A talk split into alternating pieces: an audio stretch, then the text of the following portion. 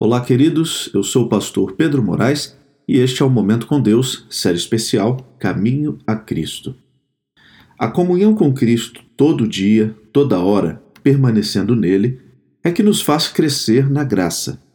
Ele é não somente o autor, mas também o consumador de nossa fé. Cristo deve sempre ser o primeiro e o último de nossa vida. Precisa estar conosco não só ao princípio e ao fim de nossa carreira, mas em cada passo no caminho.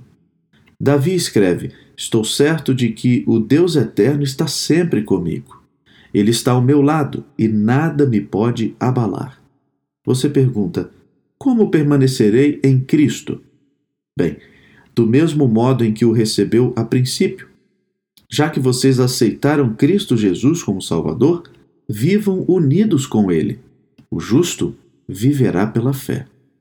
Você se entregou a Deus para ser inteiramente dele, para o servir e lhe obedecer. Também aceitou a Cristo como seu Salvador. Não pode por si mesmo pagar a culpa dos seus pecados ou transformar seu coração. Mas ao se entregar a Deus, creu que ele, por amor de Cristo, fez tudo isso por você. Pela fé, passou a pertencer a Cristo e, pela fé, deve nele crescer dando e recebendo. Deve entregar-lhe tudo: o coração, a vontade, o serviço, dar-se a si mesmo a ele, para lhe obedecer em tudo.